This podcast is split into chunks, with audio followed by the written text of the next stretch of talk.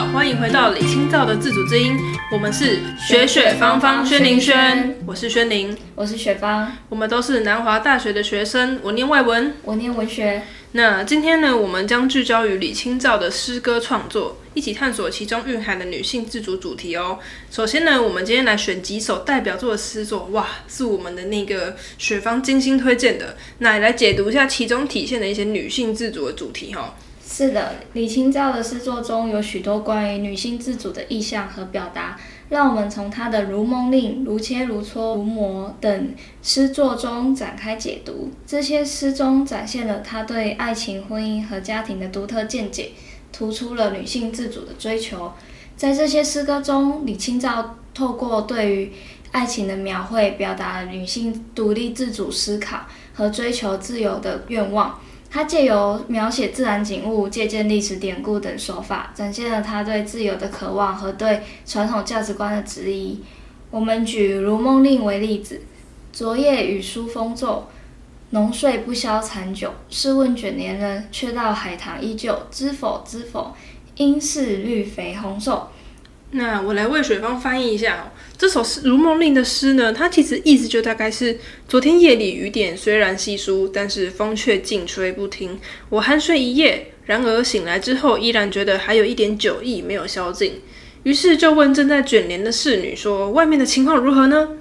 她只对我说：“海棠花依旧如故，知道吗？知道吗？应是绿叶繁茂，红花凋零啊。”那李清照《如梦令》呢？其实。它就是一个现代人生百态最好的一个人生态度吼，他人生态度最好的方式就是悦己。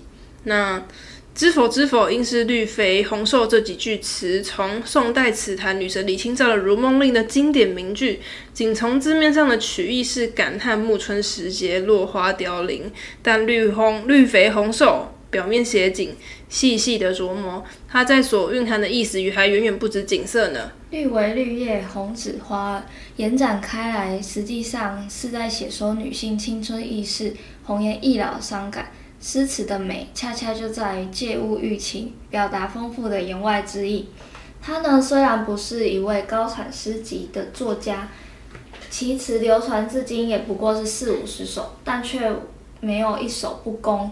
维持家一大宗，所以说就像这首《如梦令》，它便是一首天下称之的不朽名篇。这首小令有人物、有场景，还有对白，充分地显示了宋词的语言表现力和词人的才华。小词借叙酒醒后询问花事到底是怎么样的一个描写，委婉的表达呃词人他惜花伤春情感。他更加的去联系自己逝去的青春年华，语言清新，词意隽永，令人玩味不已。那刚刚词的大意呢？轩宁有跟我都说过一点了，那就不再多赘述。那他大概呢，就是说在描写说是词人的心境上的一个峰回路转呢，就是在知否知否，应是绿肥和红瘦。它既是对于逝者的一个反问。服侍他的人的反问，也是对于自我的确认。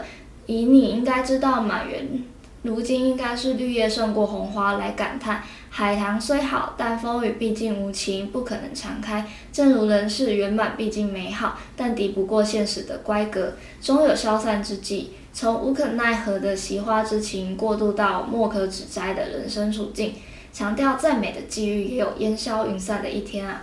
呈现词人最终欲强化的情感，那他是在讲说，就是整个我认为是情感交融的一个部分，就是看着外面的花呢已经凋零了，然后就感觉到时光的流逝，对应到自己人生的时光也是正在流逝。想问观众，您是否听众有您是否有关于面对时光流逝的叹息呢？也是不是有曾经有这样的情感不足为外人道呢？通过李清照这样子的手法，是否也能够更明白李清照他的心情呢？那今天所介绍的李清照《如梦令》，他的描写出人生的悲凉，是这种类型的一个代表。他更是凭借着此词来奠定了他词坛女才子的一个地位哦。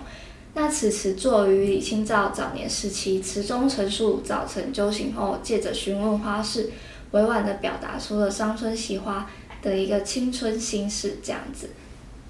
哦，那所以黛玉葬花，它其实是一个文学著的《红楼梦》的经典片段哦。那林黛玉她最喜欢怜惜花，她觉得花落以后埋在土里那最干净，所以说明他其实对美有一个独特的见解。他更何况还写了一个《葬花吟》，以花比喻自己，所以在《红楼梦》里面呢，它是最美丽的诗歌之一。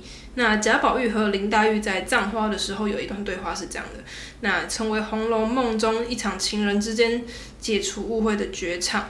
对，感谢我们宣灵的补充，大玉葬花呢，跟这个李清照的这首《如梦令》当中都有这种伤春喜花的情感。那两者呢，我觉得是可以放在一起去对比看看的。李清照诗歌确实对于当代女性创作和价值观产生了深远的影响。谢谢大家。那今天我们的李清照的自主之音就先到这边哈。那下一集呢，我们会再来跟大家谈到我们李清照自主之音的最后一集，你即将回顾李清照的影响力和遗产在当代是多么有一个影响力哈。那也会探讨他的诗歌以如何在后世能够继续传承跟影响。那我们今天就到这边哦，好，谢谢，谢谢，拜拜。